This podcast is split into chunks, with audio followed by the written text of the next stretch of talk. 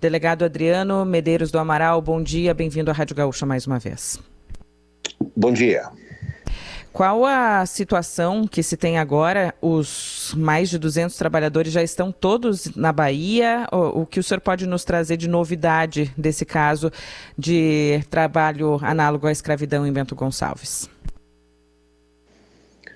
É, o retorno deles foi providenciado ainda na sexta-feira, né? Eles embarcaram sexta-feira à noite para a Bahia, deve estar chegando lá na data de hoje ou amanhã. 100% deles, todos eles. São os baianos, né? Acredito que foram todos para lá. Bom, tem um trabalho que está sendo feito em conjunto entre vários órgãos, né? Ministério Público, Polícia. Com, qual é, agora, quais são os próximos passos a partir da, da, enfim, da, da operação, da, do retorno dos trabalhadores e agora da investigação? Bom, o flagrante foi feito na quarta-feira à noite, né? Uh, o resgate dos, dos, trabalhadores também foi na quarta-feira. Uh, daí o, o, responsável pela empresa contratante que contratava mão de obra, né?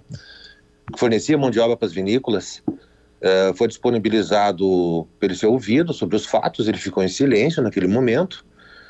E daí depois o pessoal do Ministério do Trabalho fez toda a operação administrativa ali para rescisões, pagamentos, né?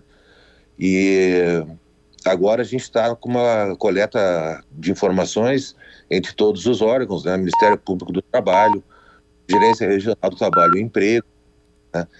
E vamos aguardar o desenrolar da, da investigação aí, que ela está em fase inicial. Delegado, há suspeitas de que policiais militares acobertaram o caso, inclusive que fariam serviços particulares para os empresários da região. O que o senhor sabe, o que foi apurado sobre isso? O que eu sei é o que foi noticiado pela imprensa, mas eu posso adiantar para vocês que todos os fatos e todos os envolvidos serão investigados.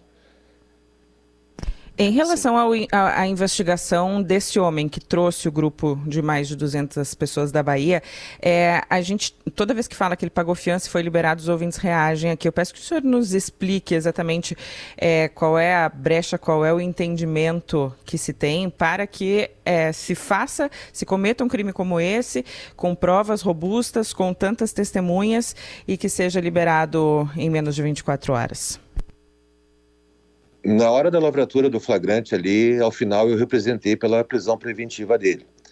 Aí ele foi recolhido ao estabelecimento prisional e no dia seguinte, a pedido da sua defesa, o judiciário acabou entendendo que ele poderia ser solto, porque ele não tinha antecedentes, tinha é, endereço fixo, e aí entendeu que ele poderia responder o processo em liberdade. Delegado, responsabilização. Tem a responsabilização criminal, tem a trabalhista. A gente fala do aliciador, mas também tem falado muito da responsabilidade das vinícolas. De qualquer forma, pelos depoimentos, pelos relatos, nós, tem, nós vemos que tinha uma rede envolvida, uma rede que foi ou atuou de forma uh, ilegal ou que foi negligente. Quem quem deve ser responsabilizado por esse caso? São 200 pessoas. Não tinha como não ver, não tinha como não saber.